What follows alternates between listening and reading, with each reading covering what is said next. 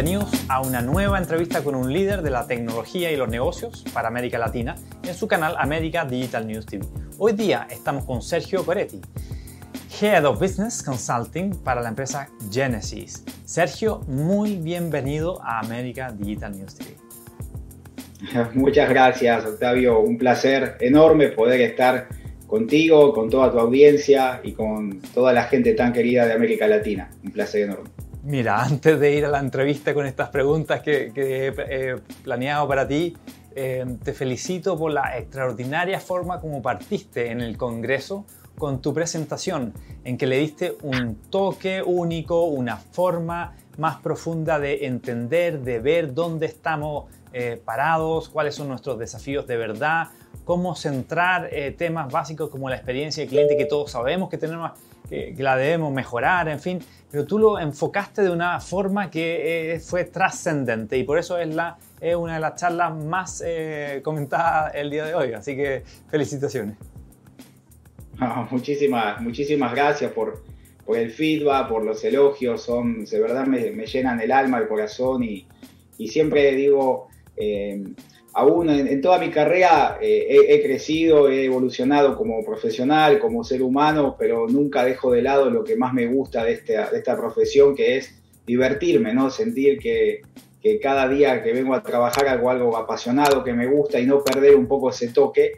Y intenté ser un poco arriesgado, ¿no? Porque cuando, en la medida que estamos con tantos ejecutivos tan importantes como en este congreso, eh, a veces eh, mostrar el lado humano o podernos conectar con el lado humano, creo que en este momento particular que estamos viviendo, eh, siento que tiene un, plus y intenté poner todo en el diseño de esa, de esa conversa. Así que gracias por el feedback y espero que a la audiencia le haya gustado. Sin duda que transmitió un mensaje mucho más profundo aún que el, que, el, tema que, que nos convoca, obviamente. Así que cuéntanos eh, ¿qué, hace Genesis? Antes de partir con las preguntas, ¿qué hace Genesis y por qué Genesis no tiene clientes? Tiene experiencia extraordinaria. Bueno, nosotros somos una, compañía que hemos evolucionado desde el mundo de los eh, CTI, de los contact centers, al, al, mundo de las experiencias. Somos una compañía que todo lo que hacemos está en ayudar a las organizaciones a mejorar el relacionamiento y el diseño de las experiencias que tienen con sus clientes, pero también muy importante que a veces no lo mencionamos, con sus empleados, con los embajadores de marca, que decimos que son las personas que están siempre ahí en la línea de, frente, ¿no? Atendiendo y entregando los, los valores de marca. Entonces, eso es lo que hacemos en Génesis, somos lo único que hacemos en verdad. No hacemos muchas cosas, eh, pero la que hacemos tratamos de hacerla bien, de ser muy profesionales y nos dedicamos a eso, al diseño de experiencias memorables, al diseño de experiencias agradables y por supuesto tenemos la, fortuna de contar con una plataforma tecnológica que nos facilita eso, que nos ayuda a, empoderar a las, organizaciones, a los seres humanos y, con eso establecer conexiones con clientes memorables aprovechando tu humildad en la respuesta o, el contexto que les da, que es como tan trascendente y humano, ¿a qué entiendes tú por, eh, por estas tecnologías que prometen ser exponenciales? ¿Cuáles serían las de verdad que son de verdad son exponenciales que no, y que están entregando lo que prometen? Mira, si tú miras la, evolución histórica de la humanidad en su conjunto y, y, lo haces en el plano tecnológico, puedes ver que en los últimos 10.000 años la tendencia de evolución ha seguido una línea de progresión lineal. Pero en los últimos 100 años algo ha pasado que esa curva cambió de ser lineal a exponencial. Entonces, ¿qué fue lo que pasó? Pasaron muchas cosas, pero principalmente lo que, lo que contribuyó mucho es el hecho de que las personas estamos más conectadas. Ya la gente vive en sociedades, vive, vive en, en urbanidades y cuando vos estás conectado con otro ser humano, cosas maravillosas pasan, porque el hecho de compartir ideas incentiva la creatividad y el desarrollo, la innovación y la disrupción. Y el Internet, que es de otro elemento que ayudó muchísimo a conectar gente, inclusive trazando distancias. Ya no tenés que estar como estamos nosotros en este momento. Yo estoy en Miami y tú estás en Santiago y estamos compartiendo un espacio. El Internet es otra plataforma que ayuda a conectar y a disparar ideas. Entonces, si de esta conversación algo bueno sale, tú vas a llevártelo, yo me voy a llevar también y eso genera el volumen. Pero en las tecnologías pasa lo mismo. Eh, a mí me gusta utilizar, yo trabajo mucho con, el equipo, soy un partner de, Singularity University aquí en los Estados Unidos, y Peter Diamantis, que es nuestro, nuestro fundador, él define que una tecnología exponencial se caracteriza por 6D, ¿no? Es el framework de Peter Diamantis de las 6D. Primera vez, tiene que tener un efecto de digitalización. Es decir, tenemos que convertir las cosas que están en el plano físico al mundo digital. Primera característica. La segunda pasa por la curva de evolución. En un momento donde la, tecnología puede ser deceptiva o disruptiva. Siempre cuando estamos innovando en todos los planos de la vida, al principio es muy difícil y no sabemos si lo vamos a conseguir. Y lo mejor que nos puede pasar de entrada quizás es no conseguirlo, porque esos pequeños fracasos son los que nos hacen aprender, son los que nos hacen creer. Cualquier innovación que, que tomemos de la historia está precedida por una serie de cientos de fracasos que muchas veces no los vemos, pero que si no hubieran pasado no hubiéramos llegado a tener esta, este momento que es el, la tercer D, que es la de disrupción. Es cuando pegamos esa curva de quiebre y de salto y eso empieza a tomar un volumen de, de desarrollo. La cuarta D es la democratización, es hacer que esta tecnología ahora esté al alcance de todo el mundo. Antes eran, las tecnologías eran más lineales y eran solo para naciones de, mucho poder adquisitivo, compañías que tenían mucho. Hoy no, hoy cualquier persona tiene en su mano una tecnología y puede usarla, está democratizada. ¿sí? Está dematerializada también, que es la otra D. O sea, está metida en un concepto donde ya no necesitas al espacio físico. Si, si, piensas, por ejemplo, en tu smartphone, tu smartphone de hoy es un teléfono, es una computadora, es una agenda, todo un GPS. Antes necesitabas múltiples dispositivos para poder tener eso, hoy lo tenés dematerializado en un, en un solo lugar y en un solo espacio. Entonces, esas son un poco las características que tienen las, ¿no? las tecnologías exponenciales respecto de las lineales. Hay muchos ejemplos, la inteligencia artificial, la robótica, la nube, el, IoT, eh, la, biología digital. Podemos hablar horas acerca de esto y, con gusto después les comparto material o link para que puedan investigar más. Encantado. Vamos a colocar entonces el link de, esos eh, recursos y aquí mismo en el, en el GC. Y, pero déjame, déjame preguntarte algunos ejemplos de qué tecnologías te parece interesante comentar aquí que hayan tenido un impacto, un impacto importante en el modelo de negocio, en la forma como cambió y derrumpió la industria. Sin duda tienes muchos ejemplos. La Internet obviamente es uno que todavía ni siquiera logramos entender la profundidad, cómo nos está cambiando nosotros el comportamiento, en fin. Cuéntanos qué, ejemplo de, tecnología disruptiva eh, ha tenido un impacto que, que quieras comentar con nuestra audiencia. Bueno, hoy, hoy día eh, creo que eh, probablemente en todas las charlas o la mayoría vamos a estar tocando, por ejemplo, una que es la inteligencia artificial. A mí me fascina. Y la inteligencia artificial no es una tecnología que, apareció en esta década. O sea, los primeros orígenes son en, 1946. Eh, lo que pasa es, ¿por qué hoy es relevante? ¿Por qué hoy inteligencia artificial está en el sweet spot? ¿Por qué lo tenemos tan atento? Porque tenemos algo que no teníamos antes, que es una enorme cantidad de datos. La digitalización ha contribuido a generar un montón de datos. Y entonces piensa esto, nosotros como seres humanos ya no tenemos las capacidades biológicas para poder analizar, procesar y entender todo ese volumen de datos. No tenemos el tiempo, ni la inteligencia, ni las, las capacidades biológicas para hacerlo. Por lo tanto, necesitamos un upgrade en nuestro neocórtex. El neocortes que tenemos, que evolucionó por miles de millones de años, se queda limitado a la cantidad de estímulos y de información que existe. Y ese upgrade para nuestro neocortes es la inteligencia artificial. Entonces la inteligencia artificial viene a jugar un papel de empoderamiento y de potenciación de las capacidades humanas. Porque ahora yo puedo dividir cosas. Yo puedo decirle algoritmos de inteligencia artificial, de machine learning, hey, analízame el comportamiento de estos clientes bajo estos patrones de determinación, bajo estas reglas de negocio y tráeme esa información consumida y procesada a través de múltiples ¿no? canales de comunicación, de múltiples fases de relacionamiento, por ejemplo, y entonces me puedo concentrar a hacer cosas que requieran más el valor humano, el valor donde las personas somos diferentes a las máquinas. Entonces creo que esa es una tecnología que sin duda eh, en este momento de hoy eh, genera un desarrollo, un crecimiento exponencial.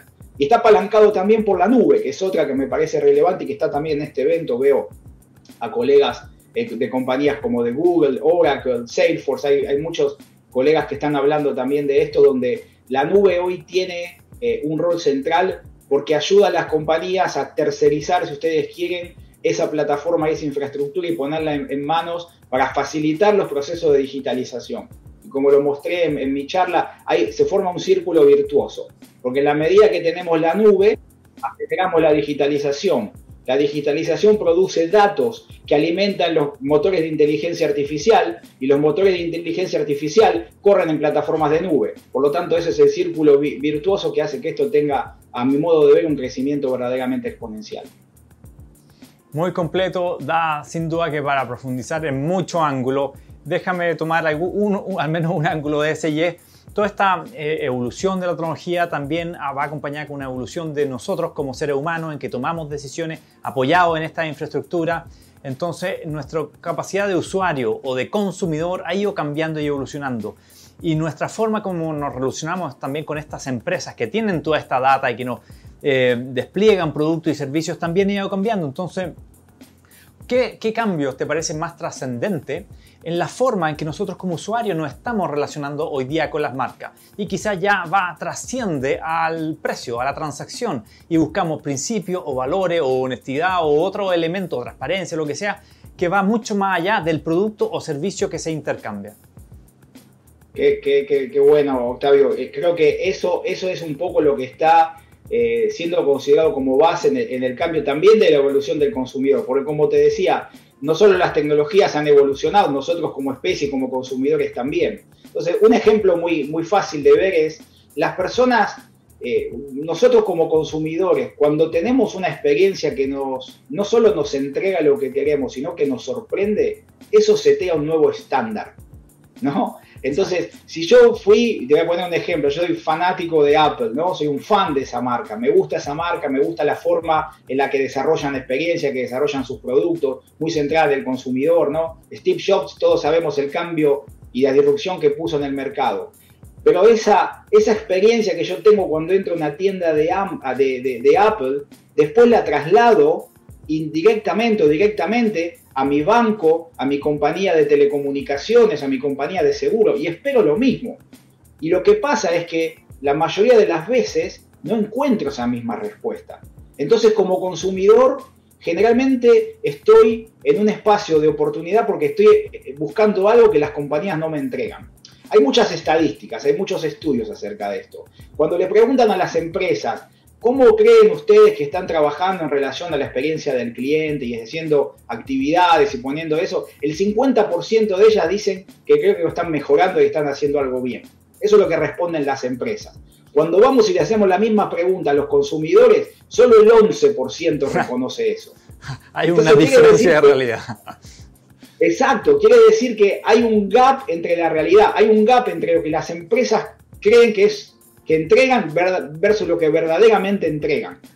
Quiero decir, entre la promesa de marca y el delivery hay un gap muy grande. Y ese gap, para mí, es una enorme, como lo veo yo, es una enorme oportunidad de negocio. Porque las compañías que se apalanquen en ese gap para generar un salto cuántico exponencial en la experiencia son aquellas que van a trascender, son aquellas que van a conquistar a ese, a ese consumidor y que los van a traer. Y eso no es una cosa trivial, eso lo que hace, genera para mí, y, tengo muchas demostraciones y estadísticas, genera también un impacto en, los modelos de negocio. De hecho, nuevas compañías solo se generan por la simple necesidad de que ese gap existe. Entonces, los que estamos en el mundo corporativo, no nos queda otra que actuar. Si nosotros no lo hacemos, alguien va a venir de afuera y lo va a hacer por nosotros. Y eso es lo que se llama disrupción y lo estamos viendo en la cantidad de empresas, startups. Yo trabajo con muchas de ellas que aparecen todo el día para agarrar una pequeña porción de negocio y, hacerlo.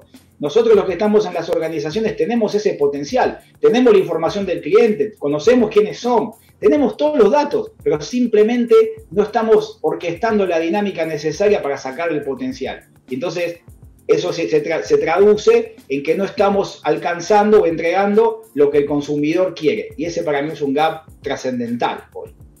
Uy, es, fuerte, es duro, porque requiere una honestidad de la parte de la empresa en reconocer primero que ese gap, esa percepción no es cierta y después disponer de todas esas informaciones para entregar una experiencia que va que, es, de, verdad, que va alineada con la estrategia de la empresa, con la visión de la empresa, con los principios de la empresa. Y la experiencia no es solo un eslogan o una eh, promesa porque eh, lo hace la competencia. Cuéntanos entonces cuál es el rol que, ves tú que las compañías deben tomar en esa experiencia del cliente tal que sea eh, completa, integral, verdadera, eh, eh, en construir relaciones más de largo plazo por razones fundamentales?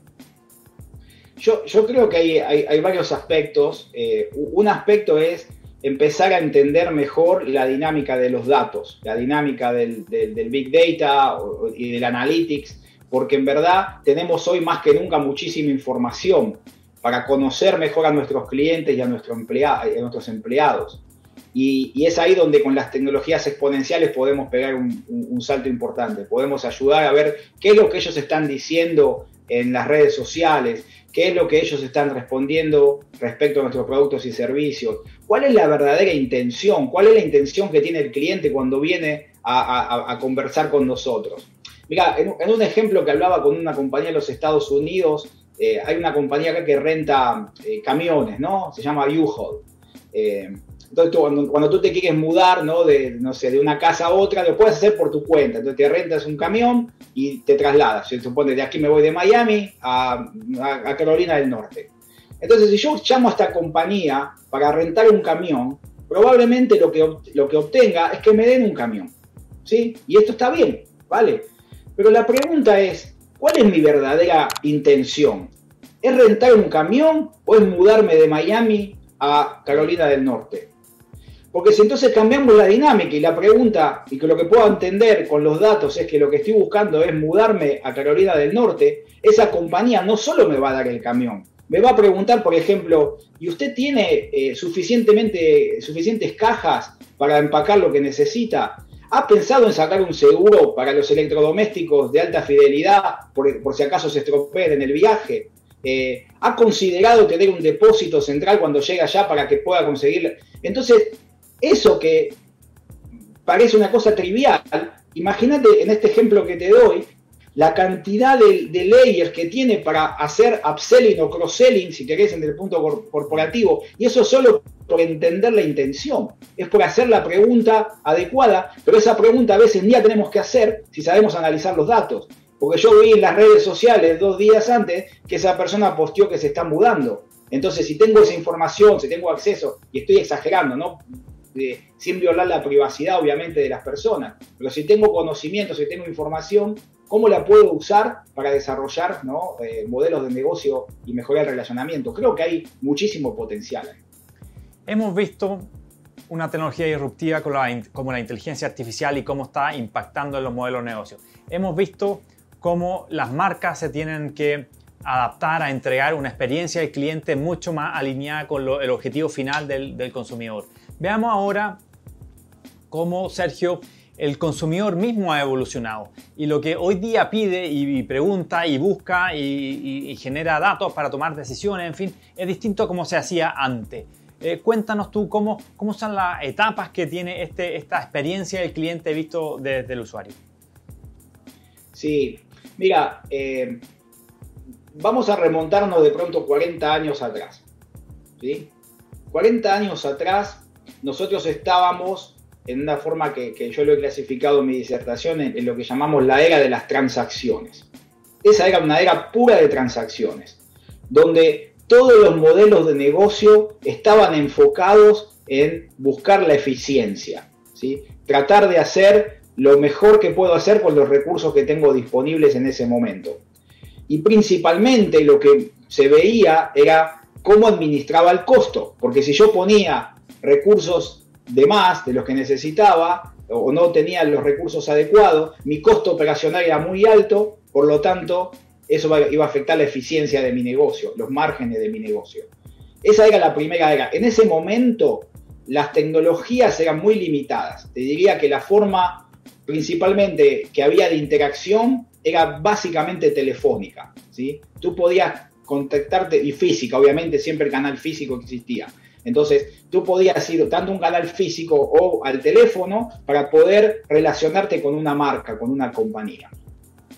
Después nos movimos a una era que fue la era de las interacciones. Ya no era tan importante la transacción, ya era un poco más importante entender cuáles eran todos esos momentos. Empezamos por primera vez a transitar los caminos de, los Customer Journey, de cuáles son los distintos momentos de interacción. Porque puede ser que en el ejemplo de U-Hold, esa persona está en un paso de marketing, en un paso de venta o en un paso de servicio. Entonces empezaba a mapear un poco más eso. Entonces ya a la eficiencia que tenía de la etapa anterior le agregaba la efectividad. Y acá lo que buscaba era un balance entre eficiencia y efectividad.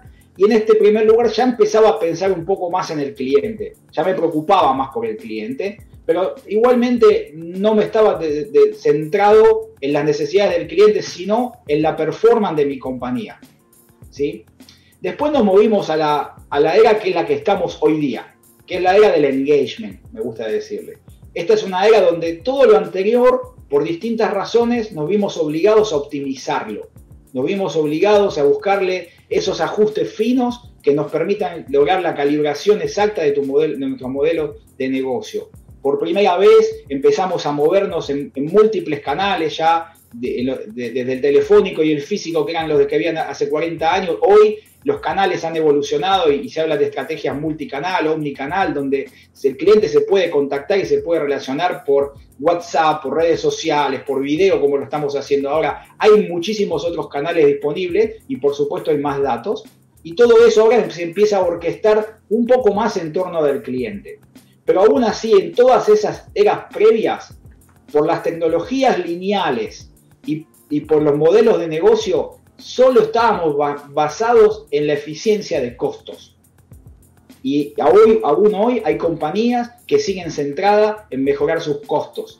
Y en el modelo que, hablo o que refiero de Copérnico, eso es no poner al cliente en el centro. Nos ponemos las organizaciones en el centro. Porque estoy pensando en mejorar mis costos. Pero me estoy preguntando qué es lo que realmente el cliente quiere. Y ahí es donde está ese gap que te contaba antes entre las expectativas del consumidor. Entonces yo creo que ahora estamos entrando y vamos a entrar en una era nueva que a mí me gusta llamarla como la era de la empatía, donde la empatía ya no es un concepto trivial, es un concepto que viene a poner en juego estas relaciones humanas y a ponerle un toque personal a la eficiencia y a la efectividad y empieza a jugar como una ecuación donde la empatía es un exponente de la eficiencia y la efectividad, donde ahora ya no tengo solo tecnologías lineales, sino que tengo tecnologías exponenciales, y si utilizo bien el poder de los datos, si utilizo bien las reglas de negocio, si optimizo el uso de los recursos, no solo voy a conseguir eficiencia y efectividad, sino que voy a conseguir un nivel de, de relacionamiento hiperpersonalizado porque entiendo mejor quién es mi cliente, cuál es su intención, su verdadera intención, si mis empleados están verdaderamente preparados para ese nivel de relación y de, atención o de comunicación, y con todo eso en su conjunto, cuando lo pongo en, torno a la empatía, lo que, lo que consigo es llevar este nivel de relacionamiento a un nivel de excelencia, a un nivel donde cubro mucho esta brecha que existe hoy día entre las expectativas de marca y la promesa del consumidor. Entonces, para entender, la premisa del modelo anterior era la premisa de este sistema de experiencia del cliente, estaba basado en, em, maximizar las utilidades, por lo tanto minimizar los costos, por lo tanto eh, era una operación transaccional y pasamos a un nuevo modelo en que la premisa de las empresas que lo capten, que lo entiendan, que lo aprovechen, es la premisa de la empatía. Ahora, ¿cómo medimos la empatía? Es es la pregunta que me gustaría para cerrar esta entrevista, un poco que me encantaría extenderla más y te invito a un, nuevo programa de América Digital News en el futuro, pero solo para terminar y redondear esta idea, ¿cómo medimos la empatía? ¿Cómo somos capaces de, eh, de ponerle números si es relevante, si es una encuesta al final, si es algo más complejo que una encuesta para saber la satisfacción verdadera de ese cliente en torno a la experiencia que él vivió? Sí, mira, nosotros desarrollamos un, modelo eh, que, estamos, que, hemos patentado en, torno a esto, que creemos profundamente eh, en él, y es el siguiente.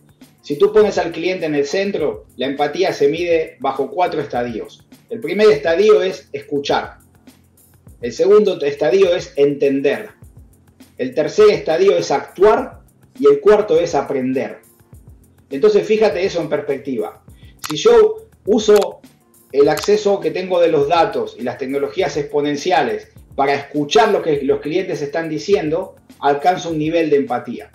Si a través de la escucha verdaderamente entiendo qué es lo que el cliente está necesitando, cuál es el motivo la intención final de su llamada, es alquilar el camión o es mudarse a, Carolina del Norte, si entiendo verdaderamente lo que quiere, entonces lo que puedo hacer es actuar y tengo un nivel de actuación que está más relacionado con el engagement, donde puedo acortar esa brecha mayor. Y por supuesto, una vez que actúo, tengo que medir, tengo que revisar si el resultado que, produje es verdaderamente efectivo para aprender y volver a meter esto en el círculo de aprendizaje, en el círculo virtuoso. Entonces, esos cuatro pilares en nuestros modelos lo medimos con, con algunas herramientas que hemos construido para saber qué nivel de empatía las organizaciones entregan a sus clientes y una vez estando ahí podemos ver los gaps y ayudarlos a ver desde el punto de vista operacional, de conocimiento, de estrategia, de tecnología, cómo podemos asistirlos para que hagan esa evolución y ese cambio.